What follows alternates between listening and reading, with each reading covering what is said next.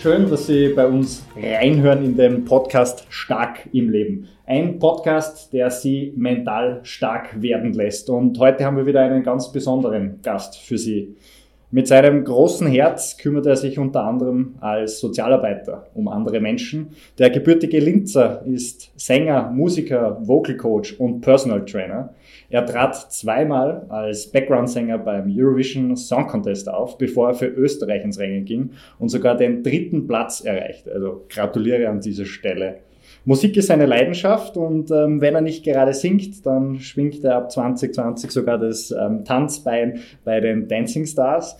Und ähm, heute wird er uns ein bisschen erzählen, wie er mit Stress umgeht, welche Tipps und Tricks er für uns hat, ähm, wie man auf einer riesigen Bühne fokussiert bleibt. Und es freut mich wirklich, dass du heute bei uns bist.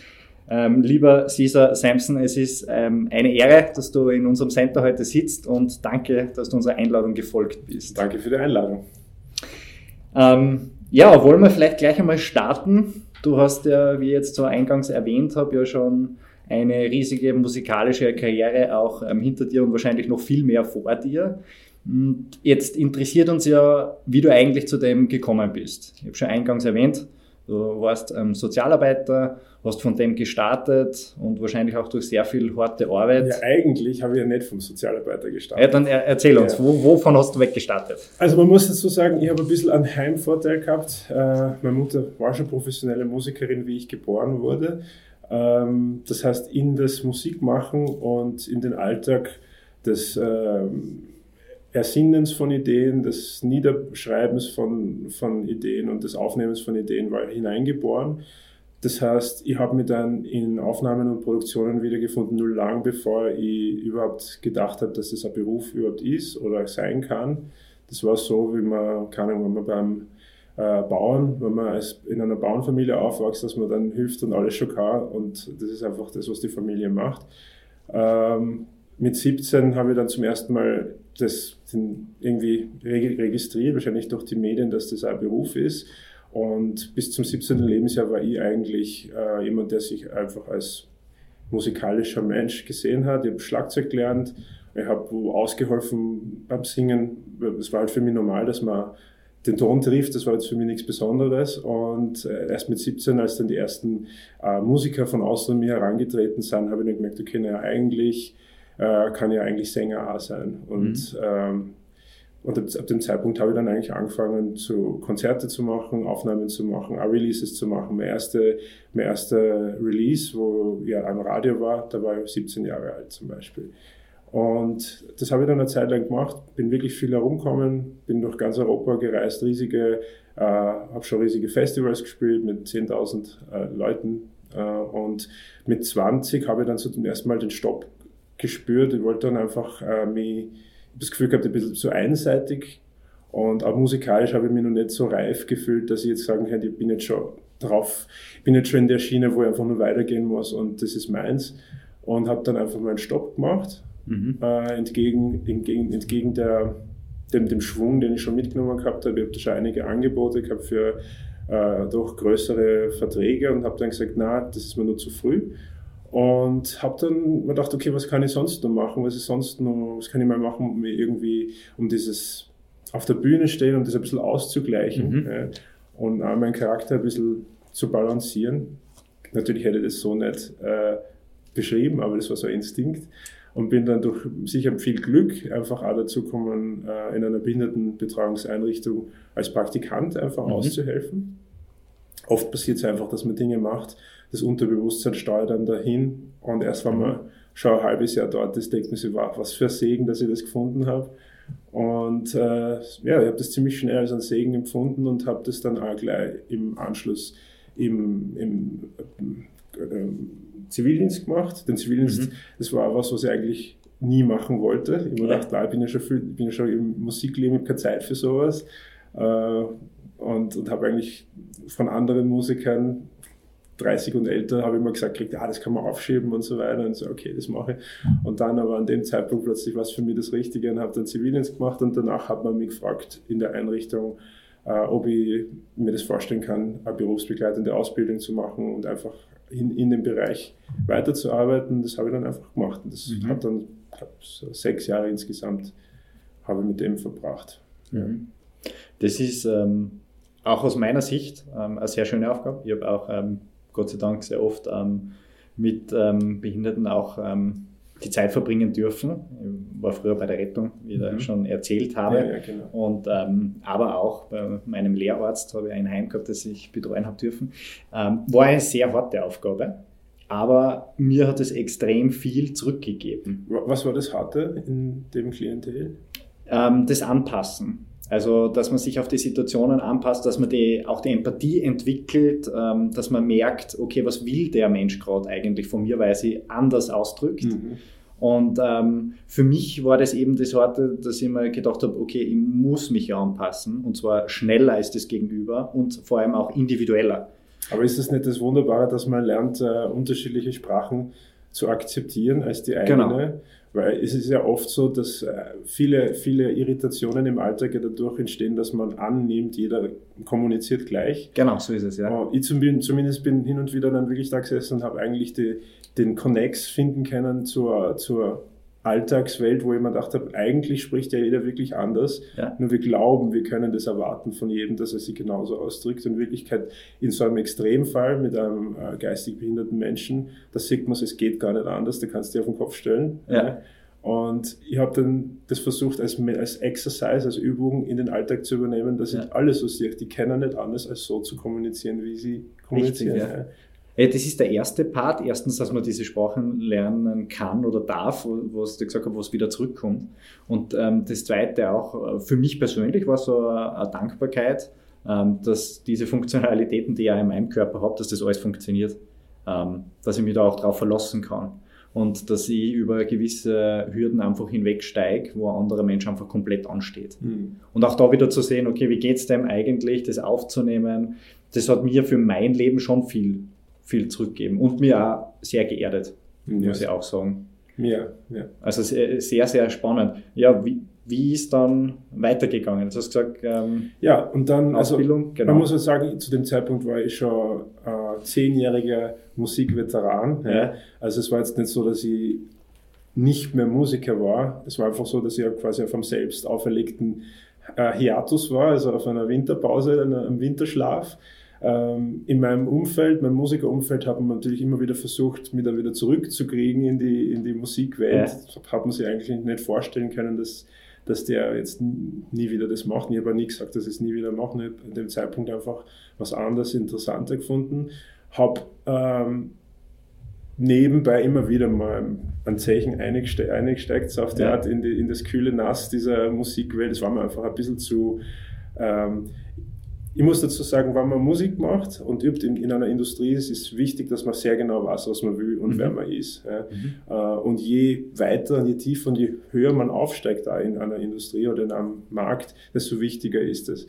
Gott sei Dank habe ich mit 19, 20 gewusst, ich bin noch nicht so gefestigt mhm. und es war halt einfach nicht gut gegangen. Das heißt, ich habe den nötigen Respekt gehabt vor dieser, vor dieser Welt äh, bevor ich einfach diesen Schritt gemacht habe. Und deswegen habe ich mich einfach zurückgehalten. Dann irgendwann mit, mit 26 ähm, habe ich schon regelmäßig irgendwelche Workshops gegeben, Gesangsworkshops. Und ich habe gedacht, ah, das ist auch cool, lehren, unterrichten, mhm. ist auch irgendwie erfüllend. Ja. Habe immer noch nicht das Gefühl gehabt, ich muss jetzt äh, selber wieder vorne stehen. Ich habe das auch schön gefunden, dass ich das Bedürfnis nicht habe, ja. äh, immer in, im Zentrum zu sein. Oft wird man ein bisschen auch in diese Rolle geschoben und man muss es für sich evaluieren, ob das wirklich ob das der Grund ist, warum man es macht. Mhm. Ja, bei mir war es eindeutig nicht der Grund. Ich war von Geburt an ein eher schüchternes Kind ja. und ich war nicht, also ich habe zum Beispiel einen Cousin, einen kleinen, der äh, das Lampenlicht liebt, der, der richtig badet darin. Ich war überhaupt nicht so. Und also man kann wirklich aus unterschiedlichen Gründen in die Kunst und in die, in die Performance kommen. Bei mir war das immer Introspektion. Also von daher war es für mich ja wichtig, einfach was zu machen für den anderen. Es hat mein, es hat mein Innerstes naturell auf jeden Fall, äh, da hat was zurück, da ist was zurückgekommen. Das war was, was mir sehr nahe liegt. Und dann ist eigentlich das mit dem Sport gekommen. Das heißt, mhm. ich bin dann vom, anstatt wieder zurück in die Musik zu kommen, bin ich nur in ein neues äh, Gebiet gekommen und habe dann angefangen, äh, Ausbildung zu machen, quasi äh, eine Sport, äh, sportwissenschaftliche einjährige Ausbildung oder nicht einmal einjährig, so, so intensiv, also fünf Tage die Woche Vorlesungen und dann Praxis, äh, Praxis und so. Und dann am Ende habe ich einen, einen, einen Trainerschein gehabt und habe mich dann als, als Einzeltrainer weitergebildet. Und das habe ich dann auch wieder acht Jahre lang gemacht. Mhm. Und aus der Zeit, muss ich ganz ehrlich sagen, habe ich eigentlich das Wichtigste gelernt, was ich jetzt als Musiker äh, anwende und auch mit dem ich mich bereit gefühlt habe, so Sachen wie einen Wettbewerb ja. Anzugehen. Also da lernt man viel über strukturiertes sich vorbereiten, ja. das Demystifizieren von einer Herausforderung, dass man nicht sagt, ah, vielleicht wenn der Tag gut ist, dann, dann kriege ich mein, mein, bestes, mein bestes Level. Es ist du musst fähig sein, deine eigenen Fähigkeiten zu segmentieren und zu schauen, mhm. was, welche Zutaten brauche ich, damit es realistisch funktionieren ja. kann. Und das machen Musiker eigentlich nicht. Und auch Sänger machen das ganz, ganz wenig, auch wenn sie zu einem Gesangslehrer gehen. Sie selber wissen nicht wirklich, äh, was bewirkt, dass sie wirklich an dem Tag besser sind. Mhm. Das ist mir so eine Gefühlssache. Ja. Das heißt, das, was du gelernt hast, ist eigentlich das erstens mal reflektieren und das zweite ist, ähm, objektiv einmal von außen drauf zu schauen, ähm, was, welche Werkzeuge brauche ich für mein Leben, damit ich quasi das zusammenbasteln kann, was ich eigentlich möchte, also mein Ziel erreichen kann. Ganz das genau. Also das, das, durch das, also wenn man zum Beispiel jetzt sagt, okay, ich habe äh, ein Ziel, ich möchte äh, Kreuzheben mhm. schaffen, es gibt jetzt den Fall, dass man weiß, wie es geht. Ähm, ich möchte, ich habe ein Ziel, ich möchte schauen, wie, wie hoch kann ich mich steigern in einem Jahr. Du musst strukturiert herangehen, du möchtest nicht durch irgendwelche äh, Verletzungen äh, zurückgeworfen werden. Ich habe mich selber nie verletzt in neun Jahren und äh, du, und, und dann, da geht es nicht darum, irgendwie einfach zu probieren, sondern da gibt es eine Herangehensweise. Mhm. Und dasselbe, dasselbe kannst du in allem, kannst in alles äh, umsetzen und dann verlierst du ein bisschen so diese blinde, diesen blinden Respekt vor einer ja. Herausforderung. Du lernst die Herausforderung zu messen. Ja. ja. Das heißt, du hast eigentlich in der Zeit auch so das erste Mal in deinem Leben auch wirklich so Zielsetzungen ähm, durchstrukturiert. Sagen wir genau. so. Wie, wie war das vorher? Also war das für dich so, dass du intuitiv das jetzt gemacht hast? Oder? Ja, also da, ich habe mir vorher nie äh, mit, mit, also man muss dazu sagen, wenn man irgendwas Talent hat, dann ja. muss man sehr lang nicht wirklich große Herausforderungen meistern, weil sehr vieles geht von selber. Mhm. Das ist irgendwie das, die Gefahr beim zu früh erkannten Talent, dass man nicht lernt, wie man arbeitet. Ja. Ja, wie, man, wie man wirklich Dinge arbeitet und im, wenn, das, wenn die Luft dünn wird, also im hohen Niveau müssen sowohl die, die Talentierten als auch die weniger Talentierten wirklich wissen, wie man arbeitet. Ja. Deswegen gibt es auch im Sport so viele von Natur aus Talentierte, die aber dann als Erwachsene nicht die, die, die Besten sind. Mhm. Also das habe ich von, von Nationaltrainern verschiedener Sportarten gehört, dass die Kinder, die in der Jugend Erster waren, selten diejenigen sind, die dann mhm. als Erwachsene wirklich hervorstechen, einfach weil es am Anfang zu leicht geht. Ja. ja. Und Gott sei Dank habe ich eben woanders gelernt, wie man arbeitet und ja. habe das dann in der Musik umgesetzt, weil in der Musik hätte ich immer gedacht, okay, das kann ich einfach. Ja. Und geht schon, so auf die Art.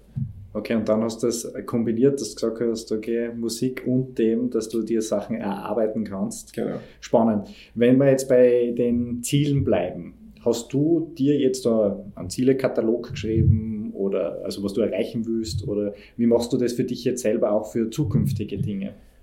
Also naja, ich habe so ein, ein Mischungsding. Also ich setze mir ich setze mal so Punkte, mhm. definiere aber den Weg, also definiere, welche anderen Sachen ich am Weg dorthin erreichen möchte, nicht. Mhm. Also ich habe so ein paar Orientierungspunkte und dann schaue ich aber trotzdem, dass ich irgendwie so die, die Zeitqualitäten, was passiert, dass ich einfach flexibel genug bin, um auch zu reagieren ja. auf Veränderungen. Man darf dann nicht zu starr sein, vor allem wenn man im Leben, also im Training ist leicht, weil man fast alle Faktoren kontrollieren kann. Ja. Aber im Leben ist es, gibt so viele nicht kontrollierbare Faktoren, dass es nicht einen Sinn hat, wirklich alles genau durchzustrukturieren. Mhm. Aber es ist wichtig zu wissen, wo man hin will und so ein unterliegendes äh, Progressionsprogramm zu haben. Mhm. Zum Beispiel, wenn ich jetzt will, ich möchte halt zehn Lieder herausbringen, dann und dann, ja. dann muss ich realistisch wissen, äh, wann die fertig zu sein haben, dass ich die zu dem Zeitpunkt rausbringen kann. Ja, richtig, ja, Zum Beispiel. Ja. Es hat jetzt keinen Sinn, zum Beispiel 20 Lieder anzufangen und, kann, und keins von den 20 bis zum Ende fertig zu machen, Voll. zum Beispiel. Ja. Und, und so kann man das, also, also eine Mischung ein bisschen. Ja. Jetzt eine Frage, die mir seit äh, ein paar Minuten auf den Lippen brennt. äh, wie du diese bewusste Auszeit genommen hast. Hat sich deine Musik, die du selber gemacht hast, verändert? Ja, natürlich extrem. Man muss ja sagen, die Auszeit war von 20 bis äh, fast Mitte 30. Ja. Ja. Also so lange habe ich nicht für mich selber Musik gemacht. Ich habe zwar in, in, dieser Zeit viele Songs und sogar Alben für andere geschrieben, ja. aber das ist nicht dasselbe, als wenn man für sich Musik macht. Im Gegenteil, ich habe mich dann eher, ich habe eher dann quasi so äh, etwas, worauf ich stolz war, dass ich auf andere eingehen kann und eben deren ja. Ding machen kann. Also eben nicht mein eigenes und meinen eigenen Stil und meinen eigenen Geschmack vordergründig hineingedrückt habe in Produktionen, einfach mal Handwerk lernen und sagen, okay, wenn das ist ein Jazz-Album, dann machen wir ein Jazz-Album. Mhm. Wenn das ist, das ist eine, keine Ahnung, eine Hip-Hop-Produktion, dann ist es eine Hip-Hop-Produktion und wenn es ein Rock-Album ist, ist es ein Rock-Album. Cool. Und das heißt, lange Zeit habe ich mich nicht mehr gefragt, was ist meins eigentlich? Ja. Und ich muss aber sagen, mit 20 habe ich gar nicht gewusst, was meins ist. Das heißt, ich habe äh, dann durch diese ganzen Einflüsse, wie ich mich dann vor dem Song Contest wieder mit auseinandergesetzt habe, okay, was ist, ist eigentlich, was ich machen will, mhm. habe ich auf sehr viele Erfahrungen zurückblicken können und habe mich dann eigentlich ab diesem Zeitpunkt quasi, das ist ein bisschen so wie Magnetismus, man schaut, was bicken bleibt, ja, ja. so auf die Art. Ja, aber das ist nämlich super spannend, weil ähm, ab dem Zeitpunkt, wo du dich oder wo du es beschreibst, ähm, dass du dich selber gefunden hast, hast du eigene Musik gemacht und auf einmal ähm, bist mit dieser eigenen Musik ja auch ähm, ganz groß ähm, oder hast einen ganz großen Durchbruch eigentlich auch erlebt. Ja. Und in dieser Phase, wo du ähm, andere Menschen geholfen hast, jetzt nicht nur in deiner sozialen Tätigkeit, sondern in einer musikalischen. Das waren ja auch Parallelen im Leben. Das ist, ähm, finde ich, super spannend. Absolut. Also ich kann immer wieder zurückblicken und es ist fast wie ein, ein bisschen wie ein Drehbuch, weil es wirklich jeder Aspekt war sehr wichtig für das, was ich jetzt in meinem Toolkit habe. Ja. ja. Was, was hast du in deinem Toolkit versteckt? Für unsere Zuhörerinnen und Zuhörer ist das ja besonders spannend. Welche Methoden, Techniken, was hast du da? Ja, Methoden, Technik, also wenn man jetzt, also ich habe so einen, einen, Satz. Ich habe einen Satz, den habe ich beim Training gelernt, weil ich habe äh, eine Zeit lang, also wenn man zum Beispiel Maximalkrafttraining macht, mhm. das heißt immer im Endbereich seiner Fähigkeiten äh, versucht, ähm, quasi das auszuweiten, da kannst du nie richtig sicher sein, dass du was schaffst oder nicht schaffst. Du mhm. kannst dich zwar optimal vorbereiten, aber ob du es dann schaffst oder nicht, ist ungewiss. Und da habe ich diesen Satz, schau mal gemeinsam. Mhm. Also die Frage, kann ich das schaffen? Und die Antwort ist, wir schauen einfach. Ja, mhm. es, ist, es, es, gibt dieses, es muss, muss eine Neugierde da sein, ob ich das schaffen kann und, die, den, und ein bisschen den Willen, dass man aus dem, egal ob man es geschafft hat oder nicht, wieder was mitnimmt, sodass mhm. man es beim nächsten Mal umsetzen kann. Einfach diese unbedarfte Herangehensweise, weil ich habe die Hausaufgaben gemacht, ja. ich habe eine reelle Chance, das zu schaffen und wenn nicht, dann ist auch was, dann ist auch gut. So das ist total spannend. Ähm, bei sehr vielen, die wir auch schon in unserem Podcast gehabt haben, war eines, ähm, und du hast es jetzt auch gerade genannt, Neugierde. Ähm, wie gehe ich an neue Dinge heran? Habe auch Spaß, das zu tun.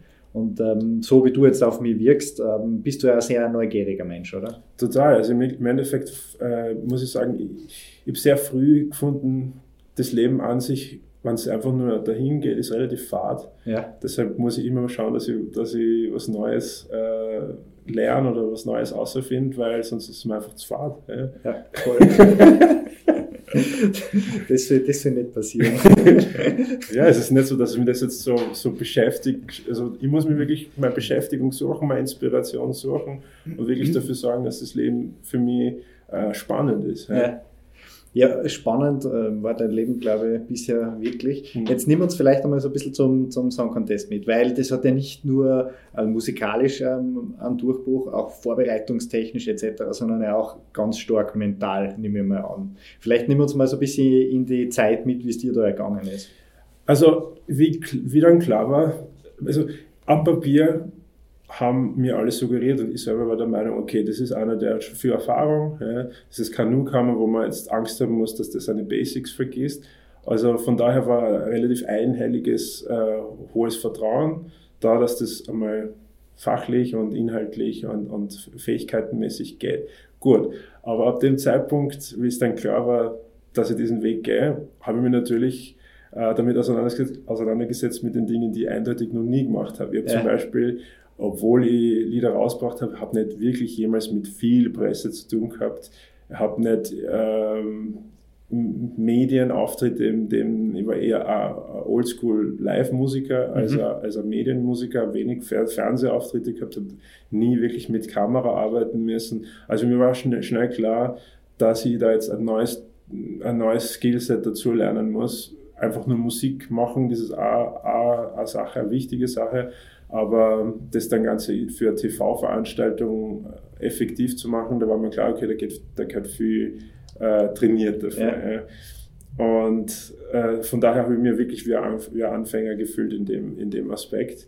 Und das war das, womit ich mich am meisten auseinandergesetzt habe. Ähm, und da muss man wirklich sagen, da habe ich vom ersten Tag, vom Tag, des, vom Tag dieser Neuigkeit und diesem, der, Medien, der Medienexplosion, muss sich ja vorstellen, da kriegst dann an, am Morgen dieser Bekanntgabe, kriegst mit Sicherheit 100 Anrufe. Mhm. also mit Leichtigkeit 100 Anrufe von Menschen, die es teilweise schon 10 Jahre nicht mehr gehört hast, 20 ja. Jahre nicht mehr gehört hast. Und das, das war einfach ein, ähm, ein, riesen, ein riesen Wechsel. Lustigerweise, das hat mich gar nicht so gestresst, muss ich ehrlich gesagt sagen, ja. aber es war neu.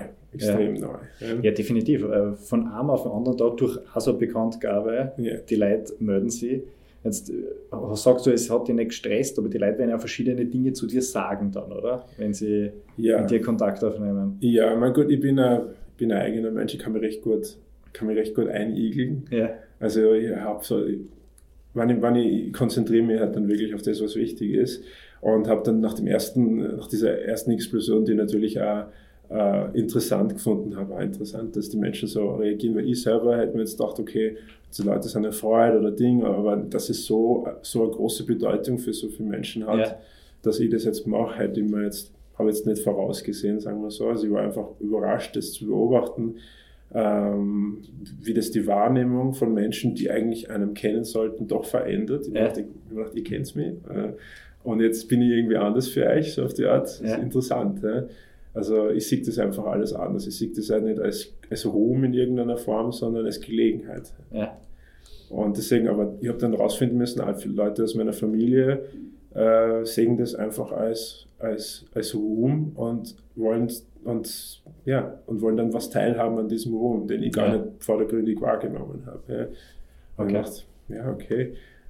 Und äh, wie bist du mit dem umgegangen? Weil das ist ja auch dann plötzlich, wenn du merkst, okay, die sind eigentlich wegen was anderem da, mhm. ähm, auch nicht äh, mit dem Ziel, was du jetzt hast. Was, was hast du dann gemacht? Weil ich, also ich für mich kann mir vorstellen, dass es sehr belastend ist. Ja, es war, es war zeitlang sehr befremdlich, aber ich habe auch meine paar Leute gehabt, mit denen ich das teilen habe können, mhm. für die das für die das eben, also wo das eben nicht der Fall war, die mir eben die mich schon anerkannt haben aufgrund meiner Fähigkeiten und deswegen nicht wegen diesem äußerlichen Zuspruch erst die Anerkennung gehabt haben, ja. sondern die schon gewusst haben, okay, der, der hat was am Kasten und das wird sich dann sagen schon. Ja. Okay. Also das war gut, dass ich da jemand gehabt habe, mit dem ich mich über diese Dinge austauschen und auch den Kopf schütteln konnte über, mit diesen Sachen.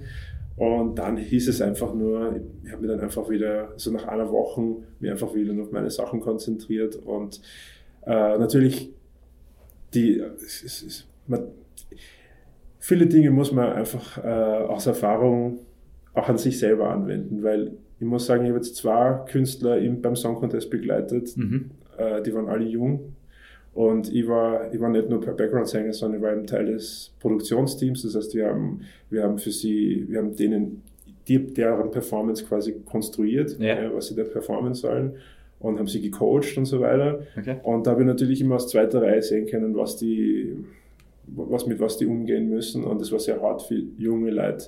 Sie dann nicht, also da war immer eine Phase da, wo eine richtige Depression einfach hat, mhm. aber weil egal ob jetzt 100 Leute sagen, du bist der Beste, wenn einer sagt, du bist der Schlechteste, das trifft. Mhm. Das trifft dich, wenn du nicht vorbereitet bist. Ja.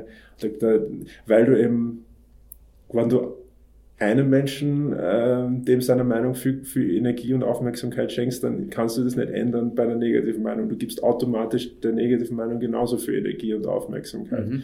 Und weil ich das gewusst habe von den Jahren davor, habe ich zu mir gesagt, lass dich gar nicht von den positiven Sachen zu, so lang, äh, lass dich gar nicht, schau dir die gar nicht so genau an, ja. weil dann bist du bei den negativen Sachen auch dabei. Ja. ja. Und das habe ich dann auch so gemacht. Ich habe mich dann mit keinem von beiden auseinandergesetzt. Okay. Sondern bist einfach deinem Weg ja. ähm, quasi weitergegangen. Jetzt ist du weißt ja, dass der Tag X naht, oder? Ja. Also das ist jetzt bekannt äh, gegeben worden und der Tag X naht. Wie hast du die nachher selber darauf vorbereitet? Weil dann plötzlich in dieser Sekunden, wo, wo das Licht in der Bühne angeht, da musst du ja voll da sein und du musst komplett abliefern, sagt man jetzt mal so. Ähm, wie hast du dich selber darauf vorbereitet? Okay, ich erkläre das mal so. Ähm, beim Song Contest, das Einzige im Song, Contest ist, dass du ein Lied hast. Ja. ja und das ist dein gesamtes, das ist alles, was zählt. Ja.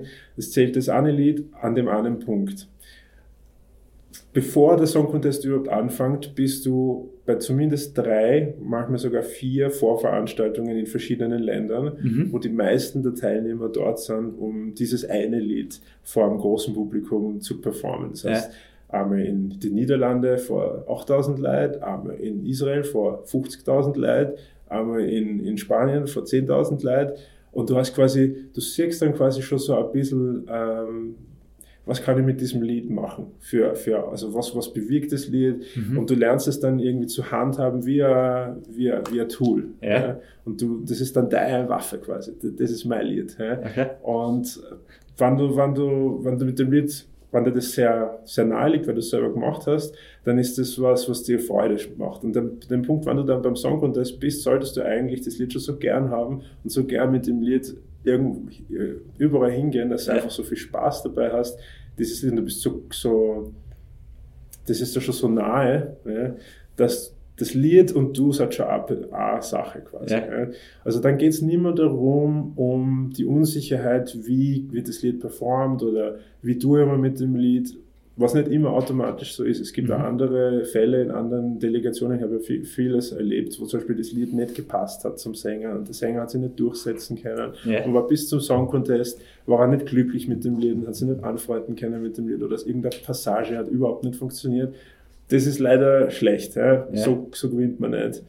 Aber in meinem Fall war das Lied und ich, wir haben uns einfach so verstanden. Okay. Und mein Team äh, war zu großen Teilen aus, aus langjährigen Freunden und es sind alles Top-Leute. Also ich habe das Gefühl gehabt, ich bin mit allem da, um das zu schaffen. Okay. Also beim Song Contest selber, beim ersten Tag vor Ort in, in Portugal, waren wir in, einem, in, einem Sieger, in einer Siegermentalität schon. Wir haben keiner von uns, also keiner vom engen kreativen Team, von meinen Co-Writer, von, mein, von meinem Label, von, mein, von den Assistenten, von den Background-Sänger, da war kein, kein Zweifel mehr da. Die ein bisschen langsamer waren, waren vielleicht die vom ORF, die das nicht gewohnt sind, dass jemand mit einer Siegermentalität für Österreich hinfährt. Aber die haben sich positiv beeinflussen lassen. Ich dachte, hey, die sind richtig flockig unterwegs und so irgendwie so positiv. Und ähm, ab dem Zeitpunkt, muss ich ganz ehrlich sagen, war für mich der Song Contest in meinem Kopf fast schon gewonnen. Ja. Man muss sich überlegen, man wird, abgesehen davon, dass man 10.000 Mal interviewt wird in der Zeit, kriegt man immer gesagt, ob man es will oder nicht, kriegt man gesagt, wie man in die Wettquoten steht. Ja. ja. Und die österreichische Berichterstattung, die jetzt nicht von einer Eurovision Song Contest Liebe erfüllt ist, sondern eigentlich nur reportet, ja. bläst diesen Aspekt da extrem auf. Ja. Ja. Äh, und sagt, ah, Samson ist jetzt erst 16. bei den Wettquoten und, und äh, einen Platz gefallen und einen Platz gestiegen. Und, aber wir dort haben das Gefühl gehabt, wir sind einer der Favoriten. Okay. Und, und auch meine Kollegen von anderen Ländern haben mich behandelt und uns behandelt wie ein, Favorit, wie ein, wie ein Favoriten, wie ein Contender. Das heißt, man ja. hat das ein bisschen trennen müssen, wie das von außen ausgeschaut hat und wie es sich innen angefühlt hat. Und eigentlich habe ich dann, ab dem Zeitpunkt, wo es nur mehr ums Proben geht und ums Einstudieren und Verbessern geht, um die Bühnenshow und die ganzen Sachen, das sind natürlich viele Sachen, die neu sind und zu lernen, aber eigentlich habe ich mich dann nur noch damit auseinandergesetzt, dass ich die Zeit so richtig genieße. Okay. Und das war wirklich der, der Schwerpunkt. Ich habe gewusst, okay, alles passt. Und jetzt schauen wir, dass wir aus der Zeit das Allerbeste machen. Wie habt ihr euch in diese Siegermentalität gebracht? Weil das ist ja, jetzt hat man viele Herausforderungen, ähm, natürlich auch ein bisschen Typsache, ähm, wenn man die richtigen Leute hat. Mhm. Aber was war so, was auch dein Team drauf geschaut hat, was hat immer passen müssen? Ähm, naja, ähm, man muss natürlich grundsätzlich in sich selber, man muss, man muss äh, sachlich, man muss so, so genau Bescheid wissen, dass man sie einschätzen kann. Mhm. Und mir war zum Beispiel klar, ich werde mit meinem Song nicht gewinnen.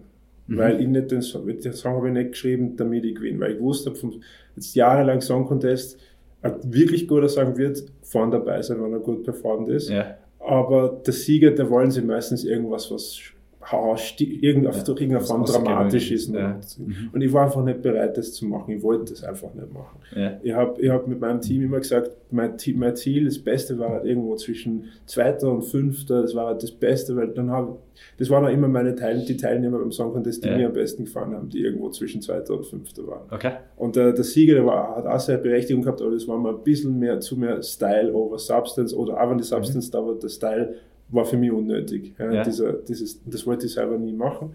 Ich wollte ja, dass nachher nach dem Song Contest mein Image intakt ist, so wie ich das pflegen mhm. möchte. Und bin einfach nicht der Typ, der, der so schrill äh, extra an auf, auf, mhm. auf, auf Show macht, sondern bei mir ist die, die Musicianship das, was ich, was ich darstellen wollte. Und ich wusste, okay, ich werde dort einfach Gas geben. Ja. Das, wird, das wird vorne dabei sein, wenn wir alles richtig machen. Und ab dem Zeitpunkt was eigentlich. Aber das muss ich sagen, das ähm, hat ähm, bei Gesamtperformance irrsinnig sympathisch gemacht. Weil ähm, bei sonst vielen ist so viel mega rundherum und man eigentlich sich gar nicht mehr konzentrieren kann auf das Musikalische, was steckt dahinter und auch auf die Person, weil so viel abgelenkt wird durch Lichter oder ähm, durch Personen oder sonst irgendwas. Das ähm, habe ich persönlich ähm, von deinem Auftritt sehr sympathisch gefunden. Also gut, dass du ihm auch so treu geblieben bist. Ja, also ich muss ganz ehrlich sagen, ich war wirklich, und das ist, das kann ich nicht genug ähm, betonen. Also ich glaube, jetzt wo du, jetzt wo ich darüber nachdenke, der Punkt, wo die Siegermentalität wirklich kommen ist, wie, ist wie bei der Katrin Sechner im Büro war und ich das Gefühl gehabt habe, okay, die verstehen mich. Mhm. Und die wollen, die, die, die checken, was ich will und äh, da hat die, hat die Katrin Zechner eine unglaubliche Menschenkenntnis und hat mhm. mich, mit mir, hat mir Dinge gesagt, wo ich das Gefühl gehabt habe, kennt die mich bereits? Mhm. Ja? Wie, kann, wie kann ich das wissen über mich? Und wie ich gewusst habe, okay, von, von Seiten des ORF mhm. ist es auch irgendwie alles, das ist eine Stimmungsfrage. Dann müssen irgendwie die, das ist so eine Atmosphäre. Da mhm. weißt einfach, okay, es, die, die Weichen sind irgendwie gestellt. Und war das jetzt irgendwie anders gewesen, dann war das wahrscheinlich ein bisschen gesplittet mhm. und dann war jetzt alles schon ein bisschen wackeliger gewesen. Aber man hat irgendwie das Gefühl gehabt, alle, alle Zutaten stimmen und da kannst du wirklich dann mhm. geschlossen hinfahren und Spaß haben. Vor allem etwas, ähm, was man auch richtig macht bei dem auf dem Bauch hören und sagen, das fühlt sich wirklich mhm. gut an. Und vor allem, du hast ja, es ist interessant, was du jetzt auch so im Nachhinein sagst, du hast ja eigentlich eh schon vorher aufgrund von der Stimmung, von dem, was du gefühlt hast, gewusst, wo du warst. Mhm. Ähm, heißt aber auch, dass du total bei dir bist, dass du das wahrnehmen kannst ja. und auch schnell reflektieren kannst. Ähm, wenn diese Zeit, wenn du jetzt noch so ein bisschen rückblickst, du hast gesagt, du hast geschaut, dass dir ähm, gut geht, dass du entspannt bist, dass du einen Spaß hast. Wie hast du für dich selber diese Entspannung reingekriegt? Also auch vielleicht Auszeiten erlebt?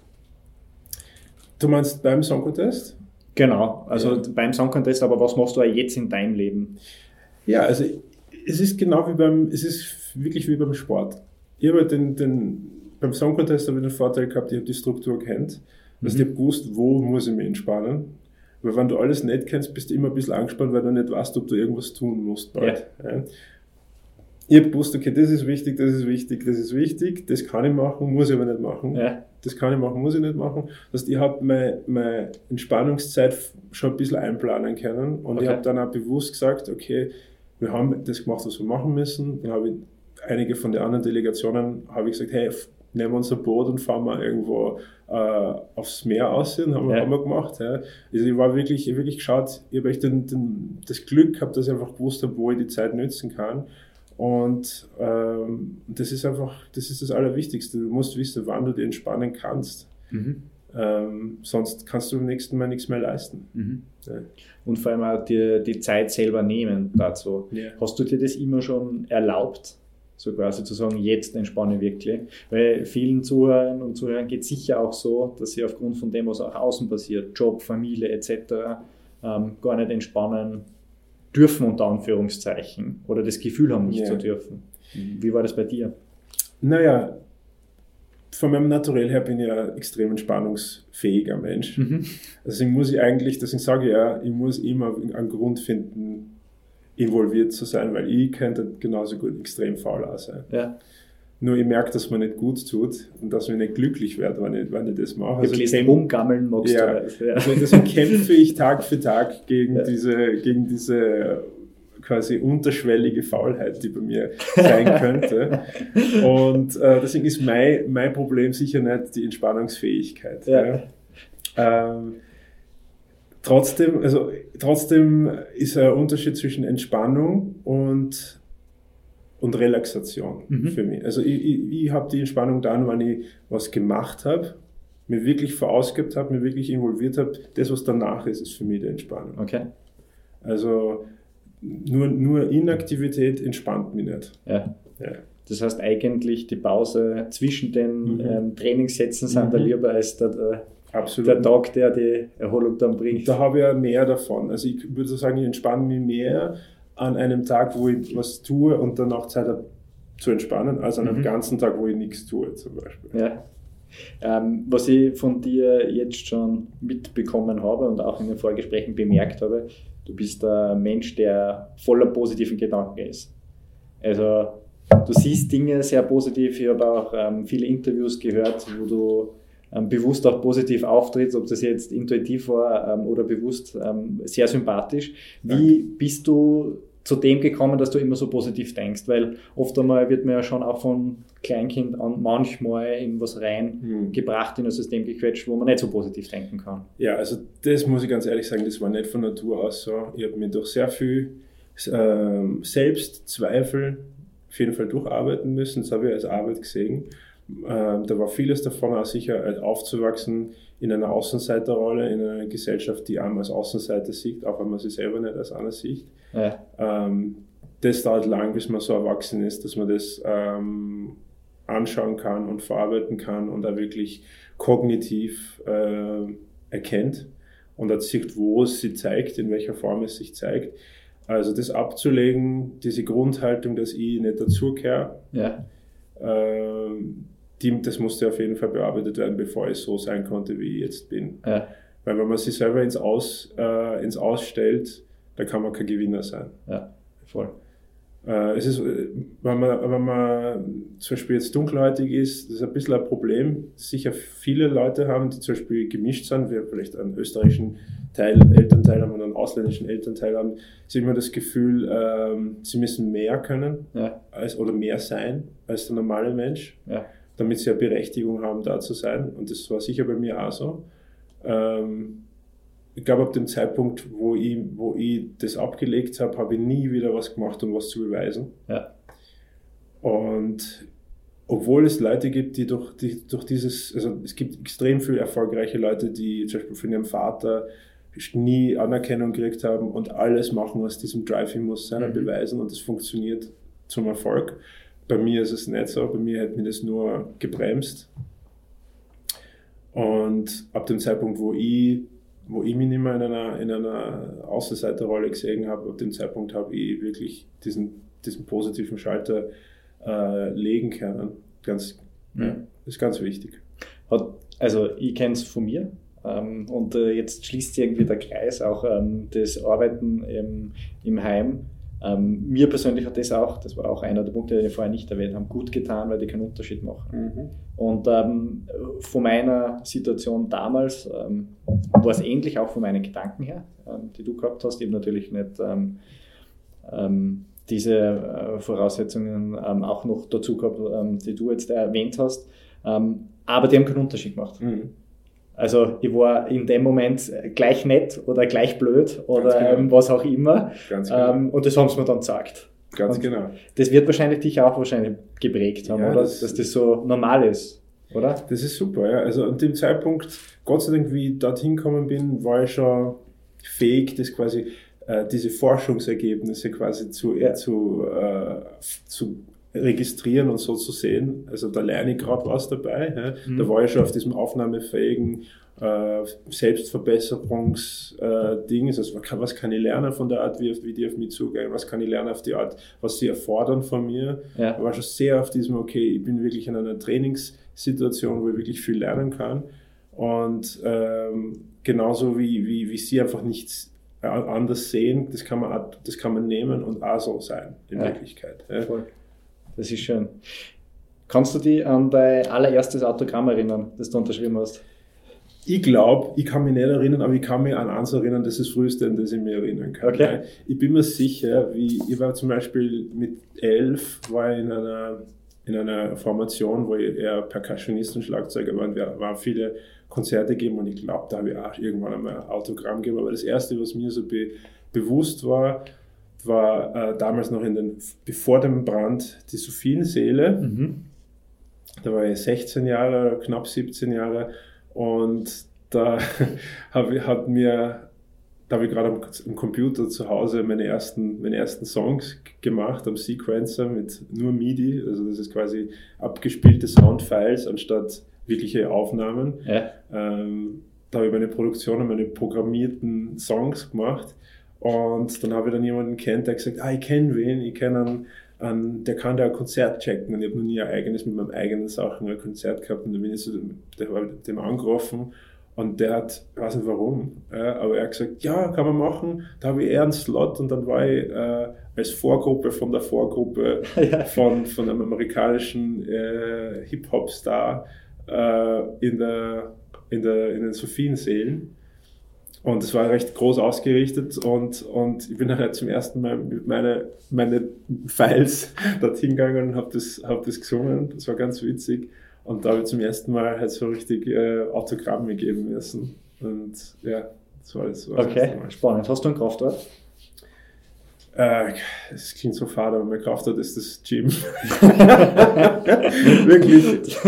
da kannst du schon Werbung machen. Das ist für mich, ja, das ist für mich, das ist für mich meine Meditation. Ich habe zwar traditionelle Meditation auch gemacht und mache ich auch gern, aber ich komme besser in diesen, in diesen, in dieses Nirvana, in dieses Leere, wann mhm. mein Körper äh, auf die richtige Weise stimuliert wird. Ja. Ja. Also da geht es bei mir nicht ums Aus, Verausgaben, da habe ich eigentlich, das ist für mich sekundär, aber dieses präzise, die Funktionalität meines Körpers äh, schulen, das bringt mich in die Mitte. Und nach so einer Trainingseinheit habe ich das Gefühl, ich bin, ich bin an einem, einem elevated Geistespunkt. Ich habe das ja. Gefühl, ich sehe alles klarer und äh, ich blicke einfach anders auf alles. Ja. Schön. Wenn man die erreichen will, lieber Cesar, wie kann man das machen? Ist das Instagram, ist das Facebook? Also wie kann man Kontakt mit dir aufnehmen? Dadurch, dass in, den heutigen, äh, in der heutigen Zeit äh, Musiker slash öffentliche Person sehr viele unterschiedliche Sachen macht, habe ich verschiedene Managements. also ich habe äh, also für Social Media Sachen habe ich ein Management, ähm, das kriegt man, wenn man zum Beispiel bei Instagram, auf meiner Instagram-Seite, also Cesar Sampson, äh, auf Kontakt geht, dann kommt mhm. man zu meinem, zu meinem Online-Management, mehr okay. oder weniger. Äh, dann mein Label ist Universal Music Österreich. Dort kann man natürlich auch meine, die für mich zuständigen Menschen äh, anschreiben zu allen Themen. Und ähm, wahrscheinlich, weil man was von mir wenn man irgendwas Anliegen hat, wo es, mir persönlich geht, da bin zwar auch nicht immer dort, aber das wird zu mir geleitet, am besten auf meiner Facebook-Seite, auf meiner Facebook-Artist-Page, Arcesar Sampson. Ähm, da, da, ja, wenn man irgendwas braucht, was jetzt nicht beruflich oder so ist. Ja. Super. Vielen lieben Dank, ähm, dass du heute da warst. Das war irrsinnig spannend. Du hast uns sehr viele Tipps und Tricks auch mitgegeben. Ich hoffe es, ich hoffe ja, es. Ähm, einen sehr tiefen Einblick. Danke für deine Ehrlichkeit. Ich wünsche dir natürlich weiterhin alles Gute. Ich glaube, du wirst noch ähm, sehr viele Erfolge haben, die beruflich vor, ja. und privat sind. Das ist gut, dass du viel vorhast und das letzte Wort gehört natürlich dir für unsere Zuhörerinnen und Zuhörer. Ähm, ja, hallo liebe Zuhörer und Zuhörerinnen. Ich hoffe, es hat euch gefallen. Ich, ich habe versucht, sehr aufrichtig und sehr auch was zu sagen, was ich noch nicht gesagt habe in meinen vielen Interviews. Ähm, ja, glaubt an euch und äh, habt keine, keine Scheu, euch mit etwas mit vollem Herzen zu widmen und äh, die Konsequenzen zu genießen, welche auch immer es sind. Und wenn euch das gefallen hat, dann lasst uns euer Like da, schreibt in die Kommentare, was ihr gerne für Themen hören wollt. Unser Center in der Auersbergstraße 6 im ersten Wiener Gemeindebezirk hat wieder für Sie geöffnet und ähm, vergessen Sie nicht, bleiben Sie stark im Leben.